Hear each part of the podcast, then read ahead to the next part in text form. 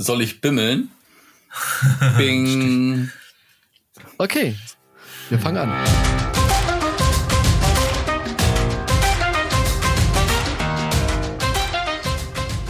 Hallo und willkommen zum Segelreporter Podcast. Es ist schon unsere 23. Episode und das bedeutet auch, wir feiern Jubiläum. Denn der Segelreporter Podcast wird jetzt ein Jahr alt. Genau vor einem Jahr, oder ziemlich genau vor einem Jahr, haben wir die erste Episode online gestellt. Und wir bedanken uns bei allen, die zugehört haben, uns folgen. Und wir hoffen, da kommen noch ein paar mehr Jahre mit euch zusammen. Mit dabei bin ich wieder, Kai, Chefredakteur von Segelmagazin. Mit dabei ist Carsten, Chefredakteur segelreporter.com. Und da Felin momentan nicht dabei ist, haben wir uns Ersatz geholt. Und zwar den Jan. Jan ist Redakteur bei Segeln und auch bei Segelreporter. Hallo Jan.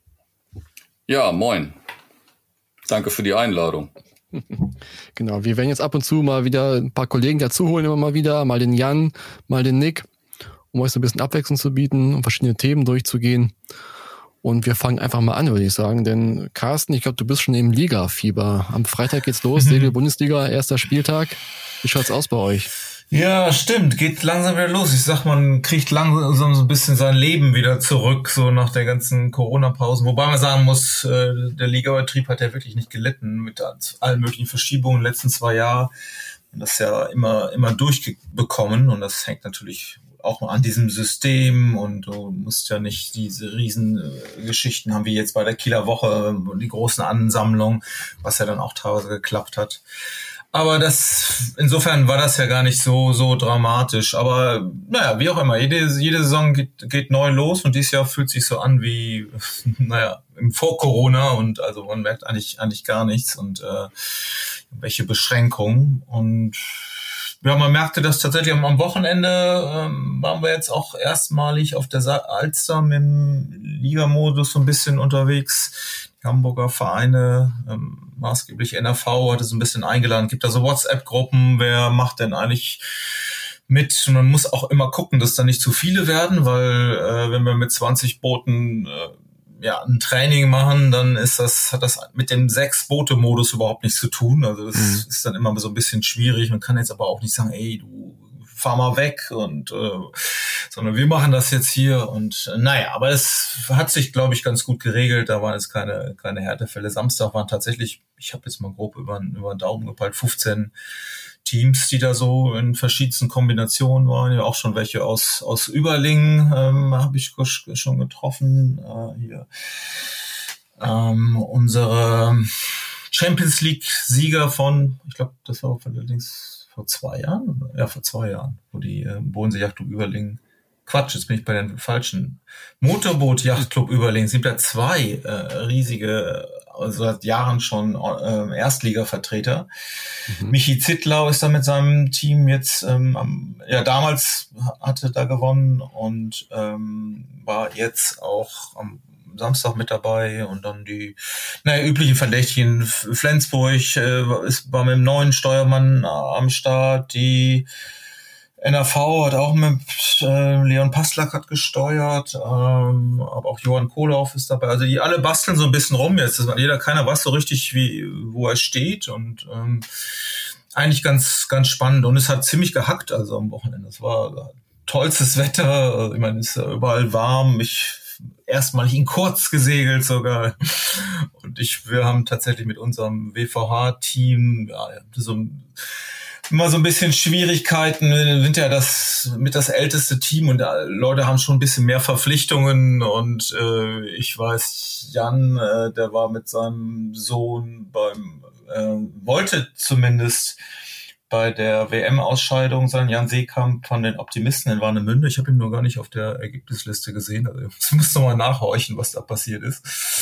Vielleicht hat er es auch nur vorgeschoben, damit er nicht segeln musste. Oder weiß man ja auch nicht.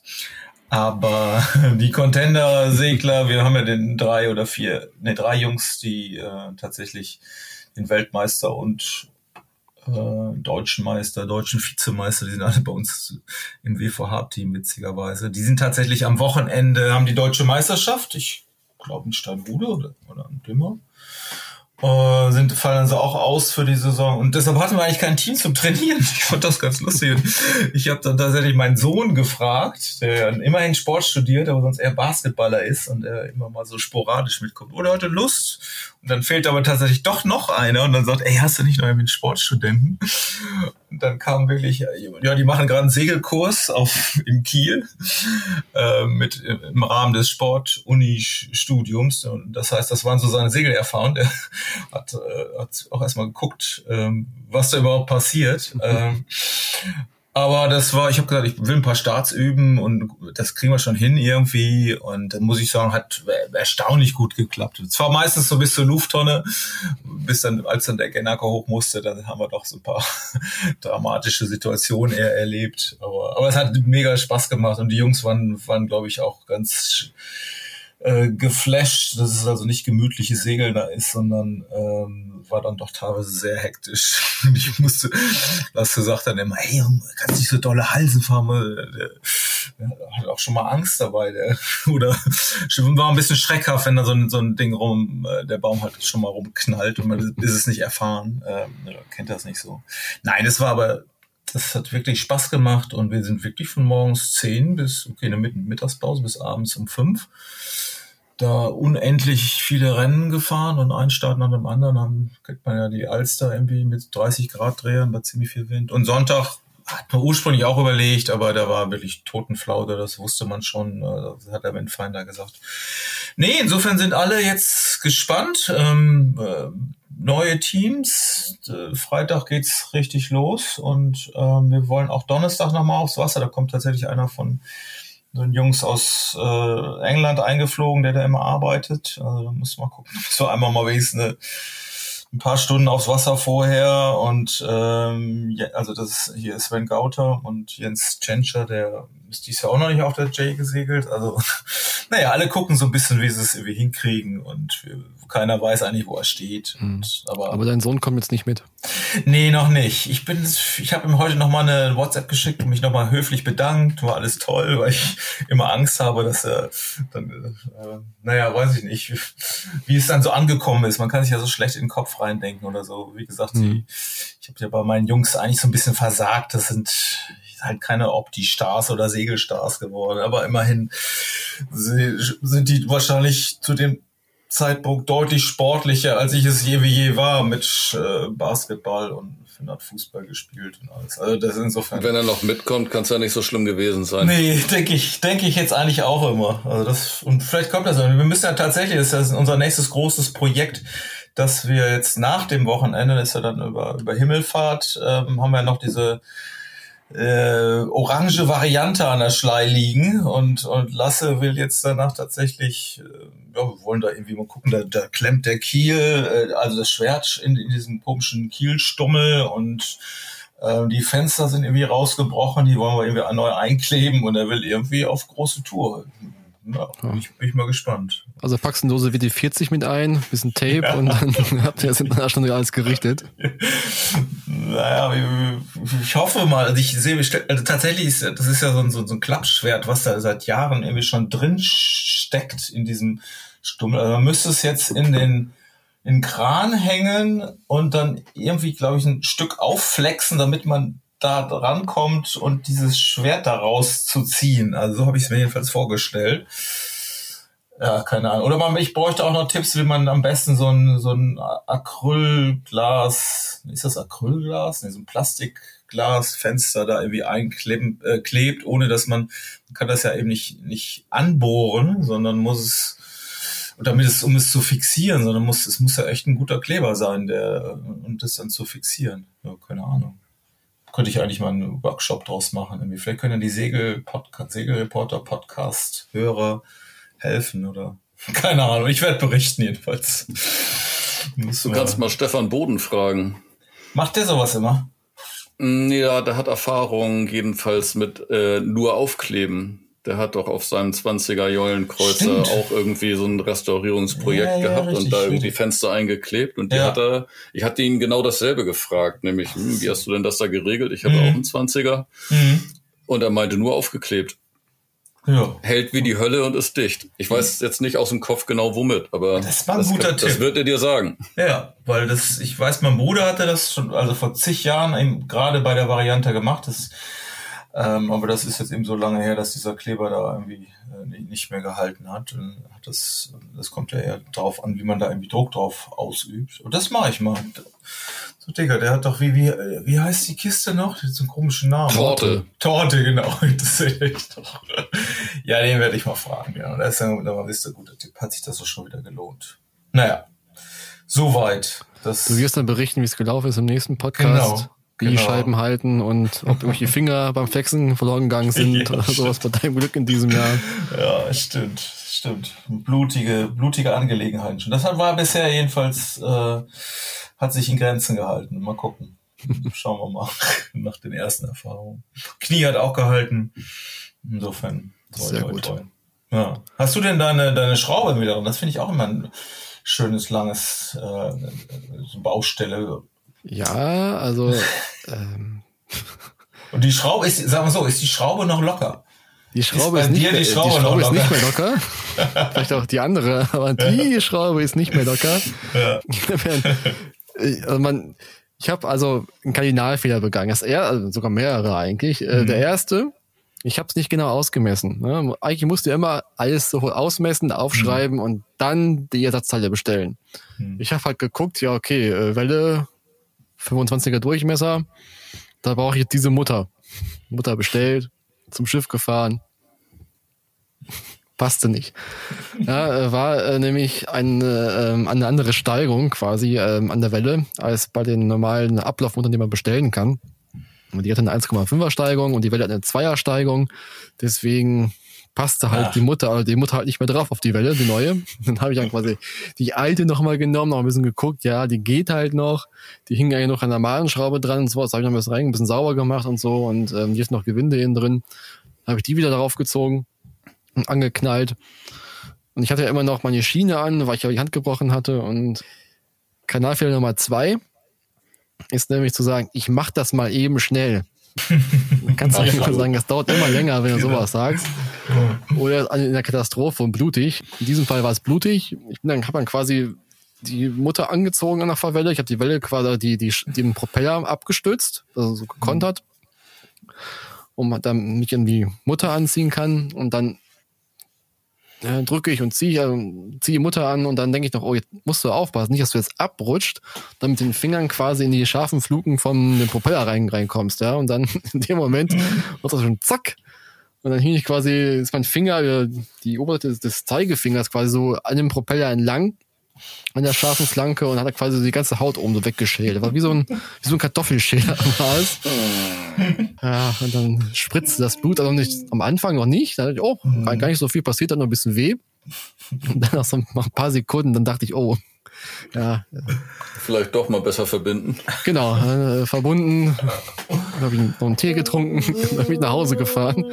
Es, es, war ja eigentlich alles fest und so, aber da konnte ich auch nicht mehr weiterarbeiten. Und dann äh, bin ich wieder nach Hause gefahren. Ja, selber schuld. Warum baust du auch einen Propeller an dein Segelboot? Ja, wirklich. Eigentlich braucht man ihn nicht. Also, ich glaube, so langsam denken wir auch, wir denken uns diese ganzen Geschichten irgendwie aus. Oder, oder, vielleicht müssen wir auch mal welche, welche kreieren, weil wir haben eigentlich nicht den sichersten Job der Welt hier beim, beim Tasten bearbeiten. Ne? Muss man ja eigentlich so schon. eigentlich schon. Eigentlich zu Hause bleiben. Aber das Beste kommt ja noch, weil da hatte ich alles fertig. Der Finger mhm. hat noch ein bisschen weh und war dick verbunden ach nee, komm, jetzt willst du aber endlich mal ins Wasser. Dann habe ich halt irgendwie bei meinem Kranteilnehmer angerufen und meinte, könnt ihr mich noch kurzfristig nächste Woche in der reinkran? Ja, das kriegen wir hin. Mhm. Wir setzen das Boot da rein, dann können sie hinfahren abends und das abholen. Liegt nur am Kran. Also war ich beim Kranvorgang selber nicht dabei, theoretisch. Hm. Setze ich mir quasi nach Feierabend, Freitagabend das Auto, fahre Schön nach, Holland, Holland, ne? Von, von Hamburg nach Holland, nee, da muss man dann neben, sich nebenan, genau. Dann, dann komme ich da halt an im letzten Tages und denke mir, oh, oh, schön, jetzt kann ich das Boot noch im letzten Tages, ich war wunderschönes Wetter, mhm. in die Box fahren, da anlegen, was Leckeres kochen, ein Bierchen trinken und den Abend nochmal genießen. Mhm. Ja, ich komme an, kein Boot da. Der Kran ist alles leer. Und ist ja scheiße, was ist denn jetzt hier passiert? Mhm. Dann fahre ich dann rüber in, in, ins Winterlager, war ein bisschen weiter außerhalb, auf so einem, auf so einem Hinterhof. Ja, und da steht sie dann, aufgebockt, hinterm Zaun, ich kam auch nicht ran oder so. äh, ja, Mist, was machst du denn jetzt? Und dann bin ich wieder nach Hause gefahren, vier Stunden. Na, war ich dann irgendwie nach dann wieder zu Hause. Hast auch keinen erreicht da, oder was? Nee, die hatten ja Äh. schon, war ja schon Feierabend. So, Dann ja, habe ich am nächsten Tag noch eine E-Mail bekommen, ja, sie hätten es nicht geschafft, Ja. weil ich jetzt wieder kranen möchte. Und dann, Herzlichen ja, Glückwunsch. toll. ja das, das ist aber ein Die Service. hätten ist keine Nummer von mir gemein. gehabt. Ja. Ja, also Ja, in der Nutshell, äh, Mitte Mai, Boot noch nicht im Wasser. super. Ja. Der läuft auch nicht so richtig irgendwie. Ne? Nee, Was- so richtig das. Also im letzten Jahr war es ja Corona, da kam ich nicht zum Boot. In diesem Jahr ist es dann irgendwie, äh, hat sich alles gegen mich verschworen. Stimmt. Aber Jan, du warst schon auf dem Wasser, ne? Ich war sogar Regattasegeln am Wochenende. Am Wochenende, was hast du gemacht? Ja, es gibt Krass. hier so eine Traditionswettfahrt, die 20 Stunden vom Müggelsee. Man muss sich ja so ein bisschen anstrengen, wenn man hier eine Langstreckenwettfahrt hinkriegen will. Also auf dem Haf, auf dem, auf der Havel gibt's ja diese 60 Seemeilen, Ja. die abends ich. gestartet werden und dann in die Nacht reingehen. Je nach Wind länger oder kürzer. Und äh, auf dem Mögelsee gibt's die 20-Stunden-Wettfahrt. Da wird äh, um drei gestartet und dann ist eine Yardstick-Regatta, segelt man halt so viele Runden bis morgens um 10, wie man schafft. Dann wird eine äh, Rundenzeit gemittelt und die wird dann verrechnet. War aber nicht sonderlich erfolgreich, aber darum geht's auch nicht. Es ist einfach eine, eine super äh, Veranstaltung, total äh, angenehme Stimmung und äh, wir hatten ja bestes Wetter, hast du ja schon erzählt. Ja. Und dann segelt man Boot? halt nachts seine Runden. Mein 20er Jollenkreuzer. Nee, schön. Da hast du nicht diese, die Fenster eingeklebt. Nee, die sind noch dicht, glücklicherweise. Ach so. Ich bin sehr froh darüber. Fenster will ich auch immer nicht anfassen, wenn es geht. Schön. Ich habe gerade noch geschrieben über Jollenkreuzer, schnellsten Jollen. Wie kam ich denn? Ach so, wegen, wegen äh, Recknock, ähm, hier den Konga-Foiler da, der, der wird ja wohl, also hier Bei Fricke und Danhus, ne? ne? Genau. Ja, die- das nee, nee, war das, So das ist nicht meine. Liga. Nein, nein, nein. Ein, ein Hamburger Eisenschwein, das wird dieses Jahr 60 Jahre alt. Das ist eher, eher was zum, äh, äh, zum Urlaub machen und zum Trockenfallen irgendwo Ja, und cool. äh, zum die Ostsee bereisen und sowas. Schön. Da Ja, gewinnt man keine Wettfahrten. Ja, ist. Äh, das Hauptsache ist aufs Wasser. Ja, eben. Ja, genau, Ja, eben, Hauptsache eben. aus Wasser. Das, Ja. das, äh, wenn dann irgendwie morgens äh, das erste Tageslicht kommt und dann kurz bevor die Sonne aufgeht, ne, dieses Licht, das ist einfach, äh, ja, da geht nichts drüber. Während ihr also auf der Alster oder auf den Berliner Seen geschwitzt habt, Ja. habe ich woanders geschwitzt. Ich durfte nach Italien reisen. Mhm. War also meine erste Reise seit äh, drei Jahren, glaube ich, wo ich mal ein bisschen rauskam. Also ich, ich fand- Dienstreise natürlich. Dienstreise ne? seit, seit Corona Harte war ich Dienstreise. eigentlich nicht unterwegs. Eine harte Dienstreise nach Im Italien. Auftrag der Leser natürlich. Im Auftrag der Ja. Leser. Mhm. Wir hatten die Einladung bekommen eines Marina-Netzwerks aus Italien, aus der nördlichen Adria. Der und jetzt kommt's. Ich spreche es nämlich immer instinktiv falsch aus. Mhm. Ich will immer VFG sagen, aber es ist FVG. Mhm. Und in meinem Kopf sage ich auch immer FVG, aber es ist eigentlich F. Na, guck jetzt schon wieder. Ja, Äh, doch, FVG. FVG Marina Netzwerk. Das sind 20 Marinas in der nördlichen Adria in der Region Friul, Julisch-Venetien. Also das sind 20 Marinas, die dort oben in der nördlichen Adria liegen. Das ist so der, der Bereich so zwischen Venedig und Triest. Mhm. Und dort wurden wir eingeladen, das mal alles mal anzusehen, um zu schauen, ob man da auch gut segeln kann. Weil die sagen selber, der größte Konkurrent für nördliche Adria in Italien ist eigentlich Kroatien. Das beginnt ja quasi nur ein paar Seemeilen südlicher Hm. von Triest. Und deswegen, also fliegen viele halt direkt nach Kroatien und lassen diesen Landstrich eigentlich da oben aus. Was eigentlich sehr, sehr schade ist. Es war eine sehr schöne Tour, die wir da gemacht haben. Also ich bin dann früh morgens und donnerstags nach Venedig geflogen. Von Venedig aus mit dem Auto dann erstmal bis nach Muggia. Muggia ist dann bei Triest die Ecke. Das war so ein kleines, süßes, pittoreskes Dörfchen mit einem schönen Hafen auch. Die Marinas sind übrigens alle sehr, sehr, sehr gut ausgebaut. Also einen hohen Standard haben die fast alle durchgehend, sind auch alle unabhängig und oft auch in Familienhand. Ähm, Ist das eine- auch so teuer, die, die Nee, es ist alles, Marina-Preise? ein bisschen, es ist alles ein bisschen günstiger da. Okay. Also, weil eben nicht so viel los ist oben wie in Kroatien Mhm. zum Beispiel, ist es dort oben von den vom Preisen her noch ein bisschen gesetzter. Was Mhm. auch daran liegt, also es sind zwar 20 Marinas, aber es haben halt nicht alle einen Tiefwasserhafen. Also viele Marinas liegen auch in den Lagunen, also Lagune von Grado, von Marano oder von Lignano. Und in diesen Lagunenhäfen hast du meist nicht so viel Wassertiefe. Ne? Die versanden so relativ so schnell. Für Jans Jollenkreuzer ja so.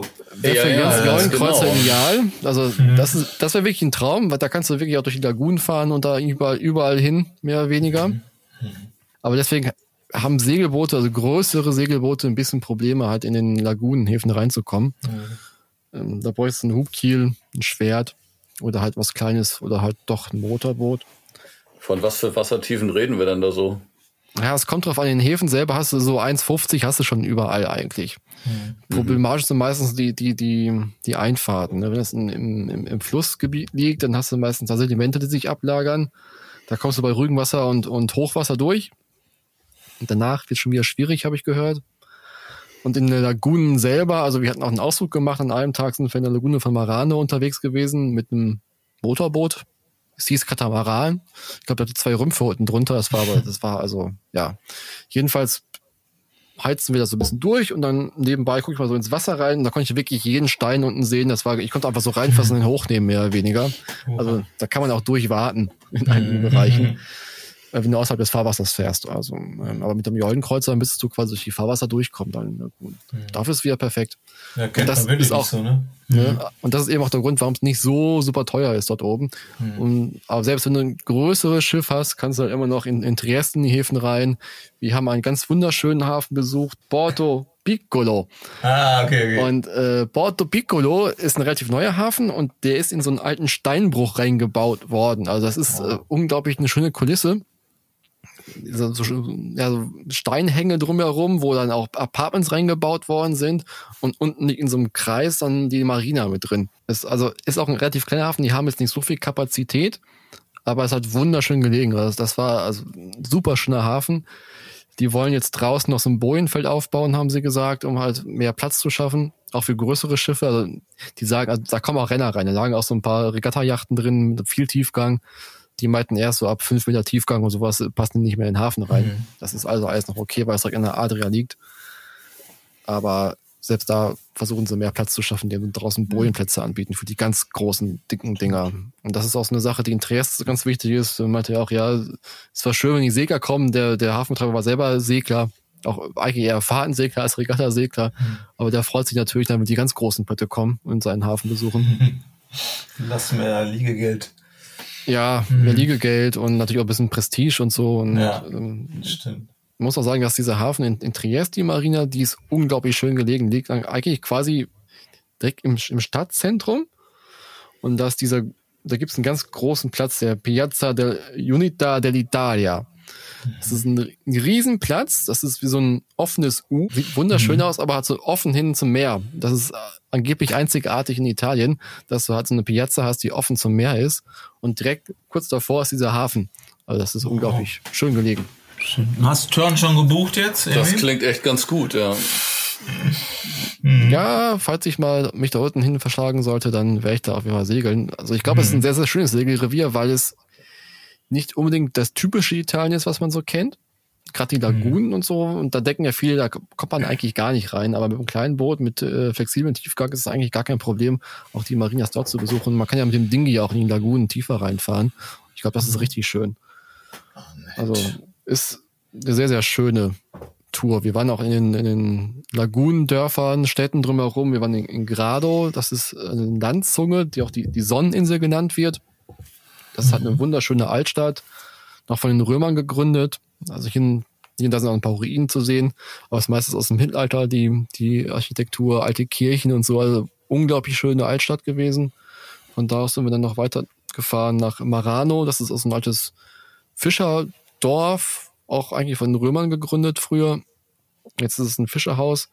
Ein Fischerhaus sage ich schon, ein Fischerdorf. Ganz klein, hat äh, drumherum auch ein paar Häfen, wo man auch mit dem Segelboot reinkommt wirklich eigentlich mal eine Reise wert. Also es ist eigentlich schade, dass man sowas immer liegen lässt, wenn man immer nach Kroatien möchte. Aber im Prinzip kann man da auch ruhig mal einen Besuch abstatten. Mit der Charter ist das dann so ein bisschen schwierig, aber das kommt wohl auch. Ist gebongt. Also, Betriebsausflug, oder? Man kann es dem mal eine Chance geben, auf jeden Fall. Vor allem, mhm. das Essen ist eben extrem gut dort unten. Also wir haben da wunderbar gegessen. Eigentlich Fisch. Ich habe dann von Donnerstag bis Sonntag nur Fisch gegessen. War mir fast schon fast ein bisschen zu viel, aber es war wunderbar lecker, sehr, sehr lecker. Der Wein war auch gut. Also und natürlich auch Bombenwetter da unten gewesen. Du hast, kannst du, die nächste Einladung gerne weitergeben. ja. Das klingt ganz gut. Wir können ja auch alle mal zusammen dahin fahren dann. Daraus, oh, schließe, ja. daraus schließe ich aber, dass du im Dienst Alkohol getrunken hast. Ja, ich, ich, ich, musste, ich musste mich ja anpassen. Ich musste mich anpassen. Ach so, ja, ja, das gehört natürlich in gewisser Weise auch. Weil das wäre ja ein Affront gewesen, gegen die ganzen Karrieren, ja, die uns eingeladen haben. Wir wollen ja auch nicht kann. unangenehm auffallen. ja, ich, ich sehe dich, ich habe ja andere Bilder, wie du da unterm Tisch liegst. Und, und äh, oh. Aber dann hast du bei dem ganzen netten Ausdruck gar nicht mitgekriegt, dass äh, quasi um die Ecke ein Drama passiert ist. Ne? Nee, das habe ich eben erst erfahren. Eine mhm. sehr traurige Geschichte. Ja. Erzähl doch mal, was da passiert ist. Ja, wobei traurig in dem Sinne ist ja alles gut ausgegangen. ist ja eigentlich ganz, ganz schön. Aber ich habe das ja auch irgendwie gedacht, hä, wo ist denn das jetzt passiert? Aber ich, na, es muss am Wochenende tatsächlich äh, da, da um die Ecke passiert sein. In, in Pula gibt's wohl so eine Regatta, die tatsächlich seit stand jetzt drei, 36. Ausgabe. Ich glaube, das ist eingebunden in so eine Regatta-Woche. Pula, das ist schon, glaube ich, über 50 Jahre alt. Und da scheint es irgendwie eine, eine Strecke von Pula nach Rijeka zu geben. Und ähm, naja, da ist das finde ich ja eigentlich eher erschreckend. Das war, war so ein 10, ja, 11 Meter äh, Racer Cruiser und das Design ist schon relativ, relativ alt von, von Justin. Ist das Justin gesagt oder Justin oder in diesem slowenischen Konstrukteur? Du weißt das ja, ne? Andrei Justin? Nee, sagt mir nix. okay, ich habe den Namen irgendwie schon öfter, öfter irgendwie gehört. Ähm, also relativ beschlagener ähm, ähm, Konstrukteur. Also, aber das Design ist eben, glaube ich, schon ziemlich alt. Und die, die Kiste ist eben da 17 Meilen vor Pula irgendwo gegengefahren. Also sind da mit fünf äh, Leuten drauf gewesen. Plötzlich ein Knall und die, das Schiff kippt um. Er sagte, sieben Knoten schnell gewesen.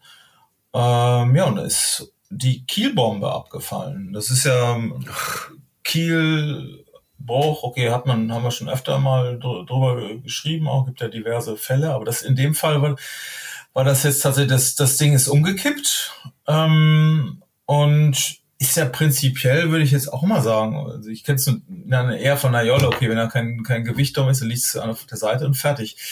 Aber das ist eben vollgelaufen da. Das, das frage ich mich jetzt auch, ob das so, so ein Wellengang war. Jedenfalls ist äh, das in stabiler Seitenlage, 180 Grad auf der Seite liegend, immer, immer tiefer abgesackt. Und nach schon einer Minute war das wohl so unter Wasser, dass tatsächlich sich dann noch zwei Leute im, im Boot befunden haben. Also drei konnten sich retten draußen auf den Rumpf und zwei Frauen offenbar, ich weiß, das muss wohl ähm, auch im, ja, ich, das habe ich nicht so ganz geschnallt, ob es wirklich im Dunkeln war. Ich gehe mal jetzt davon aus, weil das morgens nachher dann auch die Rettungsgeschichten ähm, passiert sind.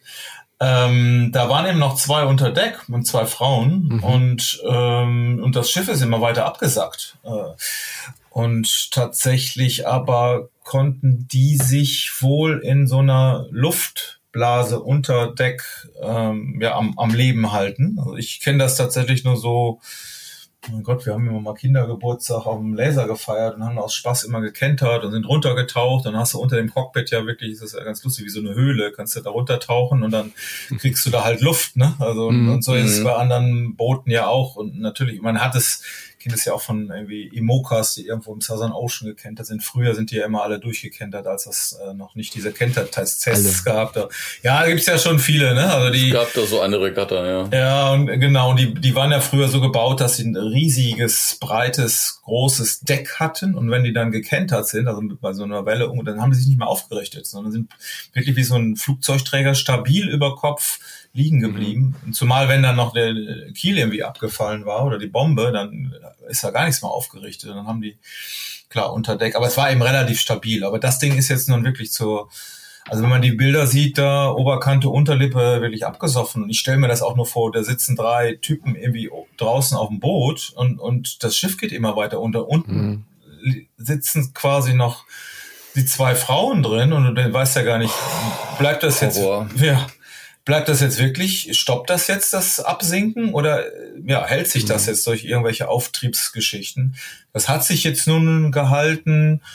Ähm, aber tatsächlich äh, war dann wohl nach fünf Stunden waren die ersten Retter da. So das haben wohl dann, wie das, die, die Abläufe sind wohl da ganz professionell gegangen. Ich glaube, in, in Rijeka gibt es ein Rettungscenter und dann auch die Hafen, äh, das Hafenbüro von, von Pula hat geholfen. Die haben dann auch irgendwie eins, so ein, ich glaube, so ein, ich habe nicht rausgefunden, ob das jetzt ein Frachter war, aber jedenfalls ein Schiff, eine Berufsschifffahrt aus äh, Malta war wohl in der Nähe und die haben, glaube ich, die ersten Leute übernommen. Aber es hat fünf Stunden gedauert. Und äh, Mhm. Ja, das Also- liegt ja tief drin, Rijeka. ja.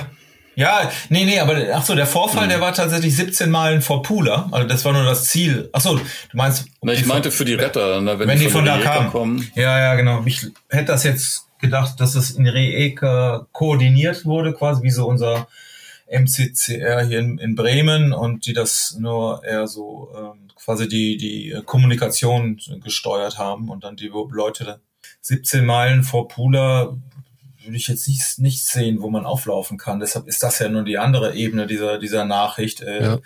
Was schwimmt denn da rum und wieso schwimmt das dann so tief quasi, dass die Kielbombe abbricht? Oder ist es nur der, der Impact quasi dieses Stoppens, wenn du mit sieben Knoten, und das ist ja nur ein Racer Cruiser, also der ist jetzt nicht da drauf gesurft, aber trotzdem ist es halt eine schmale Kielfille mit einer Bleibombe, ist das schon ein racigeres Boot. Oder reicht das dann dieses abrupte Abstoppen, dass unten die Bombe vielleicht so locker war, dass sie abfällt? Oder also mag man sich gar nicht vorstellen. Meine, sowieso die, die Situation, du, du segelst da irgendwie durch die Gegend äh, in, in einer, sag ich mal, wunderschönen Revier vor Kroatien und plötzlich kippt das Ding um und äh, ja, ist plötzlich äh, ein Drama. Ne? Ja, Ja. das gibt's ja immer mal wieder. Also Mhm. Ich erinnere mich da an die äh, Polina Star, das war eine Oyster 825, die ist ja einfach auch so plötzlich einfach umgekippt. Vor, Ja. wann war das denn, Jan? Weißt du das noch? Aus dem Kopf nicht. Ich hätte jetzt gesagt 2017, Mhm. Ja, vielleicht könnte hin. 2015, irgendwie so in dem Dreh. Ja, können wir nochmal Ja. nachschlagen. Aber jedenfalls, dass äh, damals, äh, bevor das Ding gekentert ist, die Polina Star, das noch gebaut worden ist, warst du ja da und hast ein Werfporträt über die Werft gemacht und hast gesehen, wie das Schiff gebaut worden ist. Und hast dann Ja. nach dem Kentern auch nochmal nachgefragt, was ist da eigentlich passiert? Ja, das war reiner Zufall. Ich äh, war äh, zum Werftporträt bei Oyster genau in dem Moment, äh, als da diese Bodengruppe eingebaut wurde, die äh, berühmte, die dann kollabiert ist. Ähm, habe ich dann nachher anhand der Baunummer, die auf den Teilen überall drauf stand, äh, nachvollziehen können. Das äh, war sehr überraschend. Ja, also ich glaube, die hatten für diese, dieses neue Modell, also es ist ja so, dass äh, als Aufhängung für die, für die Kielbolzen oft eine sogenannte Bodengruppe verwendet wird. Das heißt, ein, ein, im Grunde ein, ein, ein Gerüst, ein Skelettteil, das aus dem oder das die Funktion übernimmt, die früher Bodenwrangen und ähm, Längsstringer einzelne Bauteile übernommen haben und die jetzt quasi als ein Netz vorgefertigt werden und dann eingesetzt werden. Das ist so ein übliches Verfahren eigentlich, was äh, im Serienbau eingesetzt wird. Die werden eingeklebt oder nur eingesetzt und dann festgezurrt? Oder? Der wird mindestens geklebt und sollte in der Regel auch anständig überlaminiert werden. Und das ist äh, dann genau die spannende Frage, die man dann in der Werft mal stellen muss, wenn man sich selber für sowas interessiert, wie dann das Verfahren da ist. Denn ähm, das ist natürlich, wenn das nur geklebt ist, im Grunde ähm, für die Kraftübertragung nicht so toll. Das Mhm. sollte im Grunde, wenn das geklebt wird, mindestens mit vernünftigen Hohlkehlen eingeklebt sein, aber eigentlich gehört es auch noch überlaminiert und richtig anlaminiert. Aber das kostet natürlich Stunden und Stunden sind teuer. Mhm. Aber jedenfalls hat bei der äh, Oyster 825 haben die sich ein neues Verfahren überlegt und diese Bodengruppe eben nicht als ein Teil, sondern aus drei Teilen äh, geplant. Aha. Und äh, diese drei Teile im Rumpf aneinander gesetzt und miteinander verklebt, laminiert und an den Rumpf laminiert. Aus irgendwelchen fertigungstechnischen Gründen, wenn ich mich richtig erinnere. Und das ist wohl nicht sauber gewesen. Ob das von der Konstruktion nicht sauber war oder ob das nicht sauber ausgeführt war, weiß ich nicht mehr genau. Ich glaube, da haben sich auch die Gutachter so ein bisschen gestritten, gab ja Gerichtsverfahren und so weiter. Ja. Aber jedenfalls sind die einzelnen Teile, haben sich voneinander gelöst. Und dann hast du natürlich Spiel und äh, in dem Moment, wo die Teile sich gegeneinander verschieben und dann noch dieser Hebelarm von dem Kiel vermittels der Bolzen dazu kommt, dann löst sich irgendwann die komplette Bodengruppe und dann passiert das, was man auf den Fotos von damals auch sehen konnte, dass im Prinzip ein Bodengruppen großes Loch im Rumpf war, wo einfach durch die Hebelwirkung des Kiels im Prinzip die Bodengruppe durch den Rumpf nach unten gerissen worden ist. Und dann ist das Boot ja innerhalb von wenigen Sekunden gesunken und auf so einer Tiefe, dass man es heben konnte und dann eben auch nachvollziehen konnte, was äh, die Ursache für den Untergang war. Und danach ist das Verfahren äh, auch recht schnell geändert worden von Oyster und die bauen wieder eine komplette Bodengruppe da ein. Ich meine auch, dass dann alle Schiffe wieder zurück in die Werft mussten, ne? die 825 auf jeden Fall mit dem neuen Ja, die sind, das ist richtig, die sind alle zurückgerufen worden und ähm, überprüft worden auf äh, Risse, weil man, wenn ich mich richtig erinnere, auch bei der Polina Star 2 schon einen Werftaufenthalt vorher hatte, weil da irgendwelche hm. Risse festgestellt worden sind, aber man wohl noch nicht richtig die Ursache für die Risse gefunden hatte. Die waren schon zur, zu einer Reparatur da, aber das hat offensichtlich nicht gereicht. Und ähm, es ist nichts äh, von, von weiteren äh, Untergängen bekannt. Das heißt, diese Rückholaktion wird wohl erfolgreich gewesen sein, weil man dann nach diesem einen Vorfall gecheckt hat, wo eigentlich die Schwachstelle mhm. ist und das Verfahren überarbeitet mhm. hat. Naja, erfolgreich ist relativ, ne? Ich glaube, die Oyster ist ja danach pleite gegangen. Das war jetzt nicht der große, ähm, nein, war, der, der Schaden war dann mega Image-Schaden, weil das Ungewöhnliche auf jeden Fall. Ne? Aus an dem ganzen Ding war ja auch, dass das äh, man, wir, du musst natürlich, du hast ja quasi ein Licht unter den Scheffel gestellt, weil das zufällig, du, du warst ja eigentlich investigativ beauftragt, um das da zu, zu er, erkunden. Ne, für ah, richtig, danke. genau. ich fand das Spannende, weil, oder was heißt das Spannende, das Ungewöhnliche war ja auch, dass es einfach komplett in der Öffentlichkeit ausgetragen wurde. Ne? Man sah ja. Bilder von den Zeug und wie die, die, genau, von diesen Booten, Gruppen und der, na klar, das war irgendwie ein russischer Eigner und, und genau. äh, der hatte auch. Eine Oligarchenjacht. genau, die würde man heute sagen, der, naja, ist, ist schon mal eine andere, wir kommt direkt ein anderes Bild dazu irgendwie. Aber diese, diese Dimension halt, und der war dann ziemlich sauer, weil die das nicht so äh, begleichen wollten, den Schaden, wie, wie eigentlich äh, er sich das wohl gewünscht hat. Und so, dann gehe ich an die Öffentlichkeit. Ne? Und ich meine, das, ja. das war dann ein Drama. Ähm, aber ich glaube auch, ja, im Endeffekt ja, haben die das ja dann durchaus beglichen, aber sind dabei, ähm, ja, haben doch schweren wirtschaftlichen Schaden erlitten und ja, ist irgendwie. Ja. Ist ja, das stimmt, ist auf jeden mhm. Fall so. Mhm. Aber also Oyster ist ja im Grunde immer eine eine reine Marke gewesen, ja. die sich äh, einen Standort und einen Konstrukteur und Arbeitskräfte sucht und dann halt mhm. Boote baut und ähm, die gibt's ja jetzt auch immer noch oder wieder. Ja, wieder. Ne? Wir ja, jetzt, ja. bringen jetzt gerade zum nächsten Wochenende die neue Oyster 495 hm. nach Neustadt, da zum Yachtfestival. Hm. Ähm, und äh, die sind ja auch eine starke Marke und Leute kaufen ja. offensichtlich die Boote und hm. deswegen hm. leben die wieder weiter. Hm. Genau. Eine Werft, die nicht weiterlebt, äh, nicht mehr lebt, ist die äh, Kometwerft. Und da gab es auch vor fünf Jahren ein Unfall. Am 7. Dezember 2017 ist eine Komet 45S bei Teneriffa gekentert, auch weil der Kiel abgefallen ist. Und wir waren damals auch, haben ein bisschen recherchiert, was da jetzt genau passiert ist. Es gab auch einen Abschlussbericht, der erst zwei Jahre später erschienen ist. Es gab 2019, 2020 gab es einen, einen Abschlussbericht äh, mit einer Rekonstruktion der ganzen Sache. Und da war es nicht die Bodengruppe, die nachgegeben hat, sondern wirklich da ist der Kiel einfach abgefallen und zwar aufgrund einer Fehlkonstruktion. Und dabei kam auch raus, also diese Comet 45, die konnte damals in zwei Versionen gekauft werden. Mit einem langen Kiel, das war der normale Kiel, Standard. Und man konnte auch einen kurzen Kiel ordern.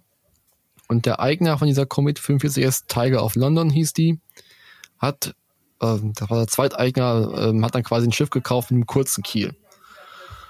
Und bei der Aufarbeitung des Unfalls, also die sind dann quasi ähm, von, in, zwischen den Kanarischen Inseln gesegelt, Richtung Teneriffa.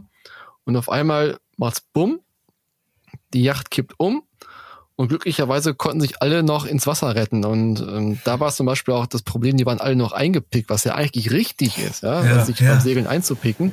Mhm. Aber als das Schiff dann quasi umgekippt ist, von jetzt auf gleich, äh, mussten, hatten die Panik und kamen aus diesen Gurten nicht mehr richtig raus. Ist das dann richtig untergegangen, das Ding? Nee, die äh, so. ist dann einmal durchgekentert quasi mhm. und trieb dann oben rum. Die haben sie auch dann später noch ähm, abgeschleppt und geborgen. Mhm. Das Schiff. Und die Besatzung konnte sich auch alle retten, alle unverletzt geblieben zum Glück, mhm. weil die auch das unglaubliche Glück hatten, dass direkt nebenan noch ein anderes Schiff äh, gesegelt ist, was äh, gesehen hat, dass das Ding einfach umgekippt ist. Und dann sind sie sofort dahin gefahren, haben ein ganz vorbildliches Manöver Bordmanöver gefahren, also mhm. wirklich und jeden einzelnen rausgepickt. Hat alles wunderbar funktioniert. Aber man wusste eben nicht, was da jetzt genau passiert ist, weil ähm, die haben ja quasi das Schiff dann reingeschleppt, die, äh, die gekenterte Tiger of London, hm. und die Bodengruppe war vollkommen intakt. Auch die Bolzen waren noch da des Kiels, aber der Kiel fehlte einfach. Und dabei kam man raus, dass äh, die Kometwerft, Cometino, ich weiß gar nicht, was Cometino gewesen ist, aber die Kometwerft, die das Schiff gebaut hat, hat quasi einen kurzen Kiel in Auftrag gegeben, der nicht mit dem Konstrukteur abgesprochen gewesen ist damals des Schiffes. Die haben gesagt, wir brauchen einen kurzen Kiel, baut einen kurzen Kiel. Da haben dann zwei verschiedene Unternehmen. Das eine hat dann so einen Stahlrahmen gebaut. Dieser Stahlrahmen ist dann zum Unternehmen B gelangt. Da wurde eine Bleiomantelung draufgesetzt und obendrauf wurde so eine Kielplatte geschweißt mit 30 Millimeter starken Bolzen, die dann quasi ins Schiff eingesetzt werden konnten, in die Bodengruppe geschraubt werden konnten. Und da war der Knackpunkt. Zum einen kam man zum Beispiel auch raus, dass die Zertifizierung der Comet 45S eigentlich nur für den normalen Kiel ähm, eigentlich statt, stattgefunden hat. Das heißt, dieses äh, Schiff mit kurzen Kiel war eigentlich gar nicht zertifiziert, hätte eigentlich gar nicht verkauft werden dürfen. Weil es, äh, die haben auch mehr gemerkt, es gab keine richtigen Unterlagen zu diesem Kiel. Weil das halt so, ja, mach mal hier und du da und dann setzen wir das da rein. Das hat halt niemand nach Unterlagen gefragt weil das Schiff ja eigentlich schon zertifiziert gewesen mhm. ist, nur mit dem langen Kiel. Deswegen gab es auch überhaupt keine Aufzeichnung, wie das Ding jetzt aufgebaut gewesen ist. Dann mussten die alles quasi peu à peu rausfinden, die Leute, für diesen Abschlussbericht. Und da kam eben raus, dass äh, da ein bisschen gefuscht worden ist, dass sie diesen Kiel zusammengesetzt haben, diesen äh, Partner Subunternehmen, dass diese Kielplatte, die oben drauf geschweißt war, halt nicht richtig verschweißt gewesen ist. Da waren halt so, die, auch diese Bolzen waren nicht mit der Platte verschweißt so richtig. Und dann ist eben das passiert, so ähnlich wie bei der Bodengruppe halt, eine Lastspitze, sind quasi alle äh, Schweißverbindungen dieser Bolzen einfach abgeschoren und der Kiel ist einfach ab, abgefallen. Also innen drin war das Schiff noch vollkommen intakt. Hm. Die Platte war auch noch im Schiff drin, da waren nicht, keine Risse, gar nichts, nur der Kiel ist einfach abgefallen. Wird man ja denken, dass ein kurzer Kiel, da sind ja eigentlich, dass er nicht so eine Belastung ist, weil der Hebel kleiner ist, ne? Aber, okay, Aber die werden das wahrscheinlich durch mehr Ballast ausgeglichen ja, haben, ja, weil genau. der Rahmen ja kürzer ist. Stimmt. Der Kiel ja. war schwerer, genau. Ja, ja, genau. Das, und, aber trotzdem, oh, ja, und da war zum Beispiel, als es passiert ist, da war die, äh, die Werft schon längst in, in insolvent, glaube ich. Deswegen konnten auch keine Ansprüche mehr geltend gemacht mhm. werden, was natürlich echt äh, doof gewesen ist. Mhm. Aber so kann es eben auch gehen. Also es, es muss jemand die Bodengruppe sein, es kann doch einfach das bei den Werften da irgendwie oder bei den mhm. Zulieferern halt nicht richtig sauber gearbeitet worden ist. Und ja. in diesem Fall war es halt das Schlimme wirklich, dass es nicht zertifiziert gewesen ist. Ne? Bloß, bloß was, was machst du daraus jetzt irgendwie als normaler Segler? Ich meine, du musst ja schon der Werft irgendwie vertrauen, dass, dass der Kiel dran bleibt. Ne? Deshalb ist das natürlich auch so ein so ein brutaler Image-Schaden, wenn das halt absteigt. Ja. Ich meine, ich weiß es ja noch von, von Bavaria damals mit, mit der Match, das ist ja nun auch schon zig Jahrzehnte irgendwie her. Und das haben die ja auch, auch gut hingekriegt. Ich meine, das Schiff, das war ja diese Bavaria Match, irgendwie ein Riesenskandal natürlich, mhm. gegen, gegen gewehrt haben, aber ja, das hat die Werft ja nun überstanden und haben dann auch die richtigen, im, im Krisenmanagement kannst ja dann auch die richtigen Schlüsse ziehen irgendwie, ne? Aber wenn du dann irgendwie das, äh, naja, die Luft nicht hast oder, oder so eine, so ein Riesenschiff wie jetzt bei Oyster ist oder, oder du ständig, oder diesen Stempel drauf, Alter, da kann ich mich nicht drauf verlassen, dass der, der Kiel daran, was ja dann irgendwann gar nicht mehr realistisch ist, weil, weil das ja schon uralt ist, aber dieser, da wieder rauszukommen, ja Ja, also bei, also man muss ja sagen, bei 99 Prozent der Schiffe, da hält der Kiel ja, einfach. Das ist natürlich. einfach so. Ja, da muss, ich meine, es gab ja auch genau bei so Fall mit der, das war eine, was war das, eine 47-1 und eine 40-1? Ja, ja, ja. Shiki Rafiki. Ja, natürlich. Die, die Atlantik Atlantiküberquerung genau. ist, ja. ja. Da fiel auch der Kiel einfach ab. Also, und die bauen auch gute Verbindungen, aber auch, mhm. auch gute ähm, Bodensektionen. Mhm. Klar hier, wenn da irgendwie Fehler, das kann mal passieren, aber wirklich bei fast allen Schiffen, da ist es safe. Mhm. Und das Gute ist ja, aus diesen Vorfällen kann man ja auch lernen. Also aus dem Oyster-Vorfall hat man gelernt, dass man doch wieder mehr auf die Bodensektion gucken muss. Das haben wir auch ja. die anderen Werften auch gesehen. Und äh, von daher äh, bringt es einen auch immer weiter. Ja, ich stelle mir nur, genau darauf muss man irgendwie hoffen, dass wir solche Fälle und auch wenn wir darüber jetzt sprechen oder so, oder wenn das irgendwie nach draußen kommt, dass da eben keiner Schmu machen kann, dass es dann eben diese Regeln gibt und, und dass da genau geguckt wird, ob die Zertifizierung irgendwie funktionieren. Das ist ja schon ein System, wo eine ganze Branche irgendwie dran hängt. Ne? Und da muss man jetzt, ich meine, ich, mein, ich würde mir jetzt nicht zutrauen, wenn ich ein neues Schiff kaufe, dann gehe ich jetzt mal unten in Kiel und gucke da, ob da alles irgendwie sauber gebaut ist. Da musst du schon ja irgendwie darauf vertrauen können, dass das Spezialisten sauber errechnet haben. Und es ist ja bisher, ist ja normalerweise auch so. Ne? Insofern, wenn wir können nur darauf hoffen oder ich sag mal, wir gehen davon aus, dass äh, da die maßgeblichen Personen auch die richtigen Schlüsse daraus ziehen. Ja, ähm, dazu, dazu hat mhm. Jen auch einen Text geschrieben, worauf man achten sollte, zum Beispiel, wenn man halt ein äh, Gebrauchboot besichtigt mhm. oder beim eigenen Schiff mal gucken kann. Ist ja was anderes, ja. Das werden wir nochmal verlinken in den Show Notes, wir nochmal verlinken die alten Fälle der Paulina Star auch nochmal verlinken mit den ganzen Fotos von damals. Mhm. Da könnt ihr alle nochmal nachlesen und nachschauen, was da damals passiert ist.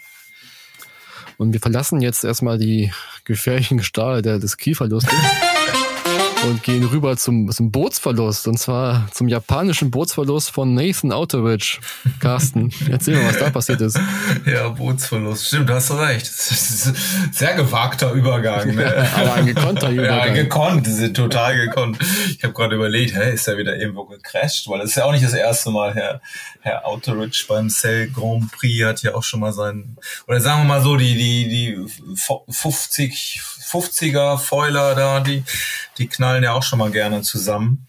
Ähm, naja, und, und Outrich hat tatsächlich schon diesmal vor dem Event sein äh, Boot verloren. Ähm, ja, der, der Hintergrund ist äh, zum Start der neuen Cell Grand Prix Saison, die ich nicht mal so anschaue, als ich sag mal, schon fast den America's Cup überholt hat, finde ich für seine, von der Professionalität her und auch von der sportlichen Spannung nichts gegen den America's Cup, die Rennen, die waren schon, schon toll, aber was die da jetzt auch auf die Beine gestellt haben, jetzt dieses Jahr sind, oder diese, in dieser Saison zehn Events und sind eigentlich auch zehn Teams dabei, also zwei neue Teams ähm, die das noch professioneller macht. Der einzige Manko ist eigentlich nur, dass kein deutsches Team dabei ist, nach wie vor. Ich, würden, wir uns, würden wir uns natürlich darüber freuen. Das wird auch einfach so super passen, weil wir eigentlich so tolle Segler haben, die da gut drauf passen würden. Ja. Dazu muss man aber auch sagen, es gibt bei den äh, legendären Segelroboter April-Scherz, die eigentlich immer wahr werden. und deswegen, in diesem Jahr war es der April-Scherz, dass äh, ein deutsches Team gemeldet hat. Stimmt. Und jetzt warten wir mal ab. Also im letzten Jahr hat es ja funktioniert mit Alingi beim America's Cup und Stimmt. jetzt gucken wir mal, was im nächsten Jahr passiert ja. mit den Deutschen beim ähm, Cell Grand Prix. Stimmt. Kann, kann ja noch funktionieren. Ne? Aber wie, wie auch immer. Also das war jetzt tatsächlich zehn neue Teams. Das Problem ist, also dafür mussten ja, dann, also für die zwei neuen Teams, also Kanada und Schweiz, mussten eben auch zwei neue Boote gebaut werden. Äh, also diese F-50 Katamarane, die fliegen, das sind ja noch die, die Vorgänger sind ja beim America's Cup in Bermuda gesegelt, 2017. Und dann haben sie daraus eine One-Design-Klasse gemacht, die also ein bisschen verändert, diesen AC-50, wie der damals hieß, damit die alle gleich sind. Und da ist eben ein Schiff nicht fertig geworden. Und ähm, da hat Russell Coates, der das ja alles da federführend betreut äh, im Auftrag von Larry Ellison die ganze Geschichte und hat dann gesagt, ja, wen, wem nehmen wir denn jetzt das, wer kriegt denn jetzt kein Schiff? Also er konnte nicht die neuen das wegnehmen, weil nämlich die Schweizer und die Kanadier im voll durchfinanziert sind. Das ist ein richtiger Vertrag und das ist genau das Ziel, was er eigentlich hat. Das ist so Franchise-Geschichten. Mhm. Äh, soll eben die Teams wie die Vorbilder, ja, die amerikanischen Profiligen sollen eben voll finanziert sein. Sind diese beiden Teams. Dazu ist übrigens auch noch das Team von Ben Ainsley. Also die Briten sind voll durch Vincenzi. Das hat, hat Ainsley selber sogar, äh, hat da, weiß nicht, ob er alle Anteile hat. Ich glaube, ein paar hat er sich mitfinanzieren mhm. lassen. Und die Dan mit, mit Rockwool, die als Hauptsponsor, den äh, großen Sponsor dabei. Und das sind die vier Teams, die auf eigenen Füßen stehen. Die anderen werden alle noch von Larry Ellison mit über die Runden geschleppt, sag ich mal. Die einen besser, die anderen schlechter. Und jetzt wurde wirklich dann war keine sportlichen Geschichten, sondern wem nehmen wir jetzt das Boot weg? Und da war dann das die die Aussage, äh, was heißt die Aussage, das Ergebnis, was man jetzt, ich kann es sogar nachvollziehen, äh, dass es die Japaner sind, weil die Japaner sind natürlich ein totales Kunstteam da sind zwar ein, zwei Japaner drauf. Jetzt einer ist tatsächlich, hat nachher dann auch Flight Controller gemacht, also auch eine verantwortlichere Geschichte, aber sonst eigentlich eher vorne die Grinder. Ich nenne es jetzt mal böse Alibi-Japaner, äh, ist natürlich ein bisschen gemein. Hm. Ähm, aber natürlich, nicht, nicht natürlich, ist Quatsch, aber die haben keinen in der Position in einem solchen der, der äh, in einer solchen Qualität, der eben Steuermann sein kann, beziehungsweise die bauen auch keinen auf. Und deshalb hat Autoridge, das äh, der Australier, der ja jetzt auch beim Team New Zealand einen Steuermannposten bekommen hat, also der mit der beste der, der Welt ist, auch Olympiasieger im 49er. Und der natürlich auch diese Liga spannend macht durch seine, weil er überhaupt den Australiern, den Slingsby, ähm, am meisten Parole bietet. Und ähm, naja, aber die haben eben keinen kein Geld dahinter. Das japanische Team scheint auch sich nicht den großen Sponsor da, da zu haben und dann sind die jetzt über die Klinge gesprungen und äh, ich hätte zwar eher gedacht, dass jetzt die Franzosen zum Beispiel, weil die hatten auch mal Probleme Geld zu generieren und sind ja auch deutlich schlechter gesegelt. Äh, mhm. Letztes Jahr haben sie sogar den Steuermann ausgetauscht. Ich, man konnte schon sagen, ja, rausgeschmissen, denn Billy Besson, der ja auch immer, ich glaube, der war irgendwie viermal Nakra-Weltmeister in Folge, hat dann aber das nicht richtig abgeliefert, oder war, irgendwie funktionierte das bei den Franzosen nicht, das hat er nicht hingekriegt. Und dann haben sie einen Nakra 17 anderen äh, Kollegen da für einen Jüngeren eingebaut und die sind eigentlich trotzdem schlechter gesegelt, aber der Hintergrund ist, was fand ich auch ganz spannend fand, ist der dass sich also in Frankreich ein neues America's Cup Team zusammentut mit äh, Stefane Kantler, der äh, wo früher auch mal Jochen Schümann für gesegelt ist mhm. und die auch äh, in Valencia ja ein, ein America's Cup Team hatten, diese Areva Challenge, das mhm, war alles mhm. von der Kantler Familie äh, gesponsert und ähm, naja, der, das gab's zum ich glaube, nach dem Meldeschluss einen kurzen Facebook-Kommentar nur von Stefan Kantler, yo, wir kommen auch zurück und alle so, hä, was, was soll das jetzt? Und, aber es wird jetzt, es gibt keine offizielle äh, Mitteilung, äh, aber es gibt immer nur so Andeutungen, ja, da tut sich was und äh, ist schon relativ fix, dass das französische Team da, auch dieser Quentin de la Pierre, der da jetzt auch im Steuer hat, ähm, dass dieses Hell Grand Prix Team schon die Basis auch des America's Cup Teams sein soll. Und das ist mhm. natürlich,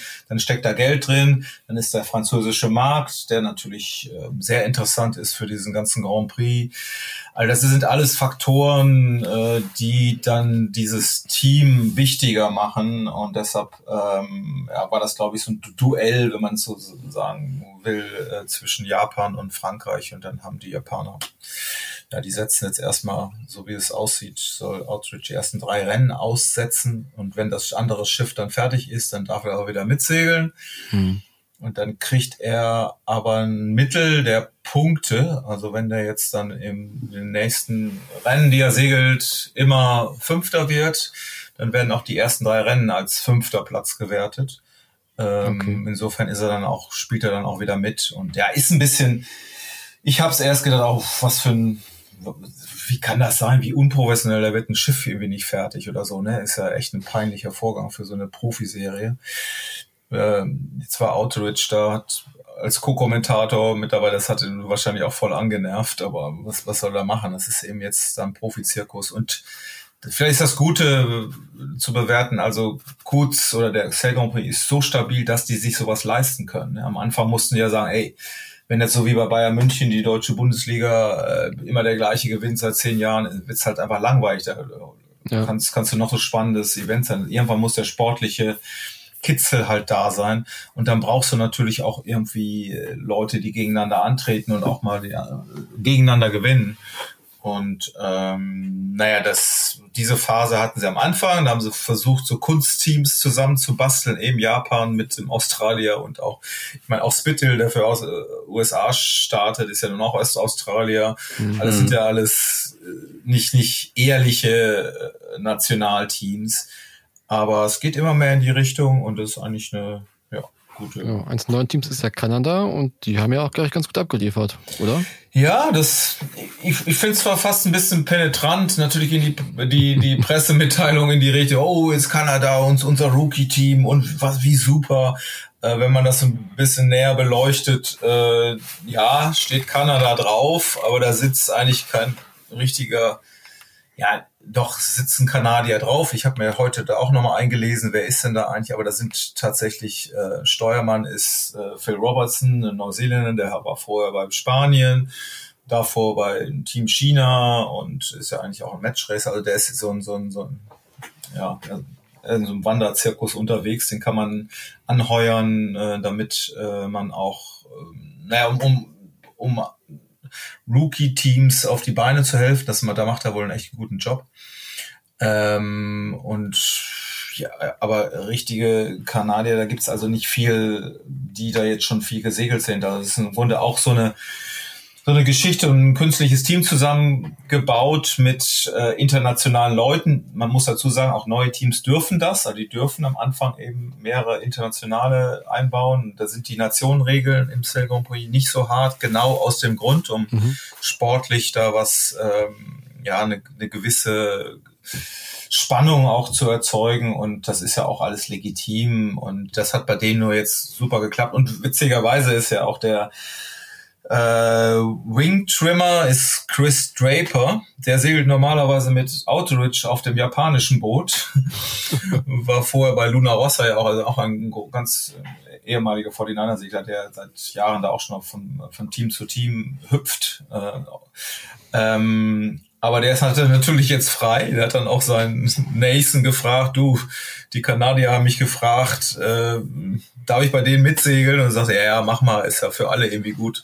Und, und äh, der soll sogar am, äh, jetzt über die Tage, die hatten auch Trainingstage da, äh, sagte, der ist so viel gesegelt, auch bei den, ich glaube, bei den Neuseeländern, bei den Schweizern, der ist überall mal drauf gewesen, weil er ja frei hat, hat er kein Boot.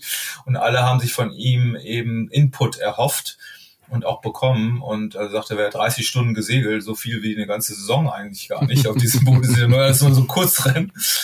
Und ähm, naja, und der war eben mit jetzt bei den Kana Kanadiern an Bord äh, und hat, das hat wohl offenbar auf Anhieb so toll geklappt, dass die ja, sind direkt ins Finale gewandt, nach dem ersten Tag Erster sogar, ähm, sind dann als Zweiter, nee, als Dritter tatsächlich ins, in dieses Dreierfinale gekommen, haben dann knapp äh, gegen Ainsley verloren. Ähm, ja, das war natürlich schon eine tolle Leistung ähm, und ist auch gut zu verkaufen, aber es ist jetzt nicht eine ehrliche Basis, wo man sagt, ey, mhm. sie sind jetzt auf Anhieb, fahren die da vorne mit. Ja, das ist eigentlich, hängt also. das an einem Steuermann, ja. Mhm.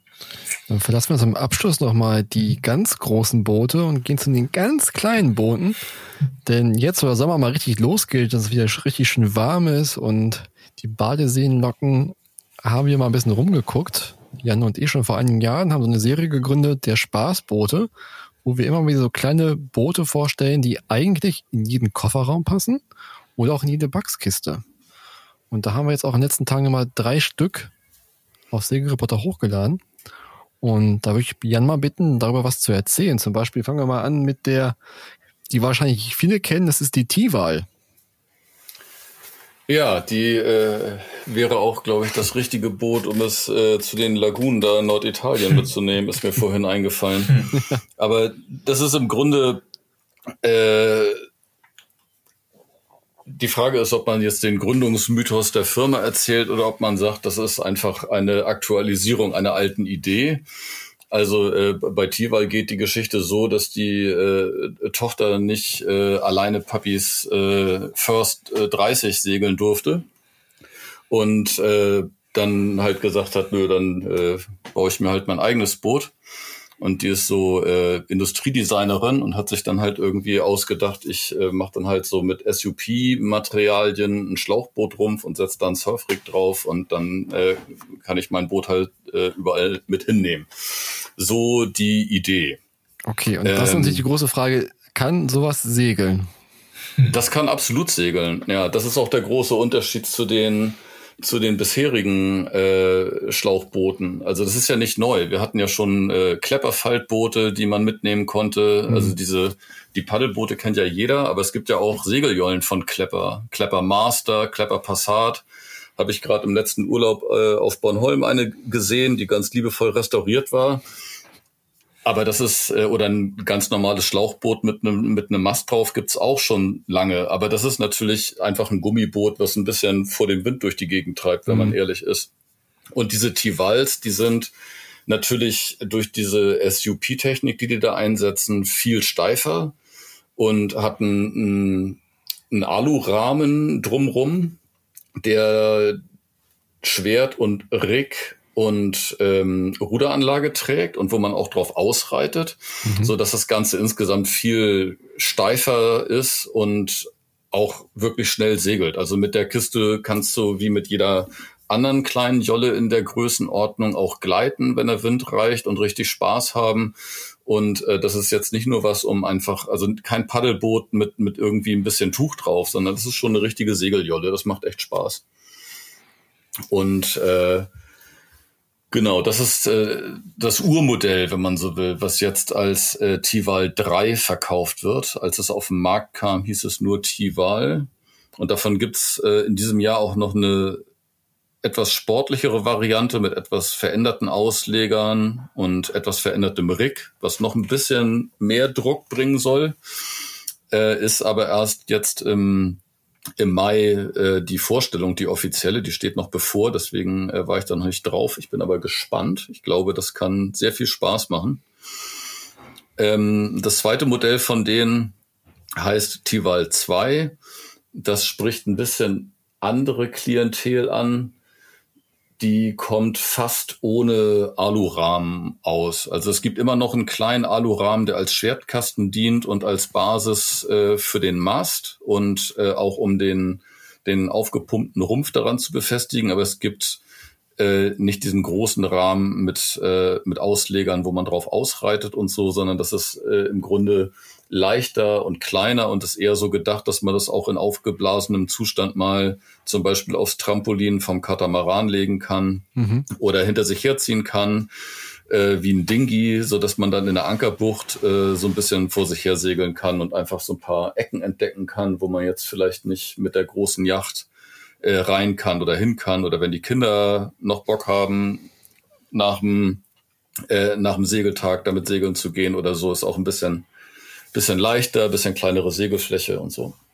Ja, und es gibt auch noch, was, die bist du auch gesegelt vor zwei Jahren, glaube ich, das Decathlon Treeboard 5S. Das ist so ähnlich wie die T-Wahl, auch zum Aufblasen, nur so ein bisschen günstiger noch und von Decathlon. Erzähl doch mal, konnte man damit auch gut segeln oder war es ein Kompromiss?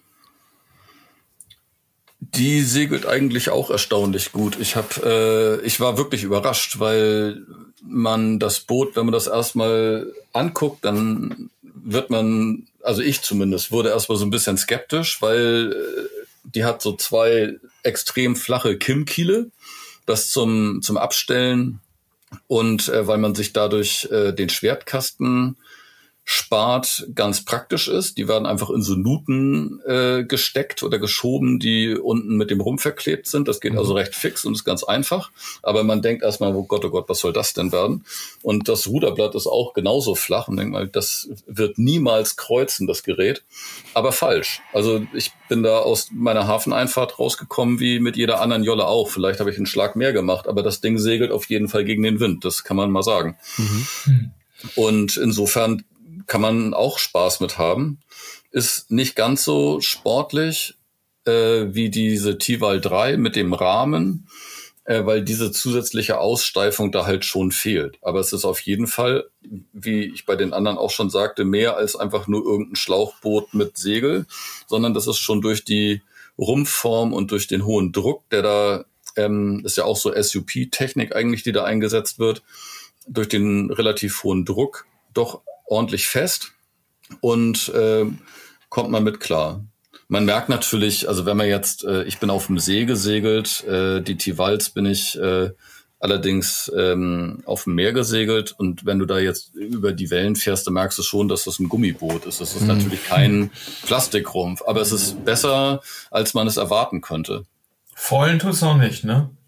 Noch nicht, aber ja, das ist der next, next step. Das wäre Next Level, mhm. ja. Also wenn du jetzt wirklich so ein, so ein T-Val 3 aufpimpst, äh, bis es richtig schnell wird, mit dem entsprechenden Rig oben drauf, dann würde das vielleicht sogar gehen. So, mit aufblasbaren Flügeln. Das wäre mal ja. was für die Segel-Bundesliga, oder? Ja, oder? Genau, da, da freue ich mich Wenn du immer so, so Krokodil mit drauf hast, dann kannst du einfach mal... da gibt's eine neue ja, Serie, Einhand, ja, auf der T-Val. Sowieso, genau. Du brauchst halt keinen Trailer, ne? Das ist äh, immer sehr. Also ja. Du brauchst schon einen Kofferraum. Luftpumpe ähm, brauchst du auch. Ja, ja Luftpumpe ist ja, dabei. Ja, stimmt. Und ähm, Geil. ja, das bist so je nach, je nach Modell bist du so zwischen, je nachdem wie viel du auch arbeiten willst, kann auch manchmal ein bisschen anstrengend werden, wenn du das im Sommer in der Hitze machst, aber so zwischen 20 und 25 Minuten bist du eigentlich da mit dem Aufbauen fertig. Okay. Ganz schön schnell. Ja, das wäre was. Ja. Doch. Habe ich tatsächlich schon öfter drüber nachgedacht, ne? weil ich mache ja mit meinem Boot Urlaub, das ist auch ganz schön, aber wenn man mhm. einfach mal, ne, ich dachte, als ich diese Klepper da in Bornholm am Strand liegen sah letzten Sommer, dachte ich, das ist schon nicht so doof. Mhm. Einfach mitnehmen und dann brauchst du keinen Liegeplatz und keine Gebühren zahlen, das liegt da einfach da am Strand und wenn du Bock hast, legst du los. Stimmt. Klingt nach einem Traum. Ja. Genau, das ist schon eine schöne Erwartung. Braucht kein Anti-Fouling. ja, genau. Nur Vorteile, nur Vorteile.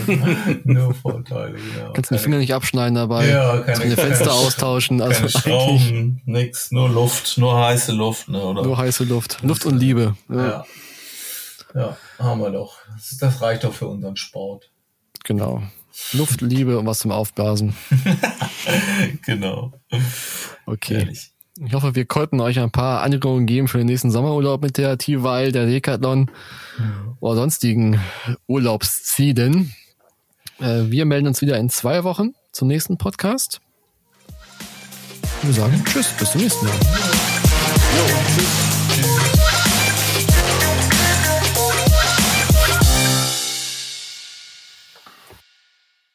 Das war der Segelreporter Podcast, produziert von der Ebner Media Group Booting Unit. In der Redaktion Philin Lehmann, Carsten Kemmling und Kai Köckeritz, Schnitt Björn Jonas.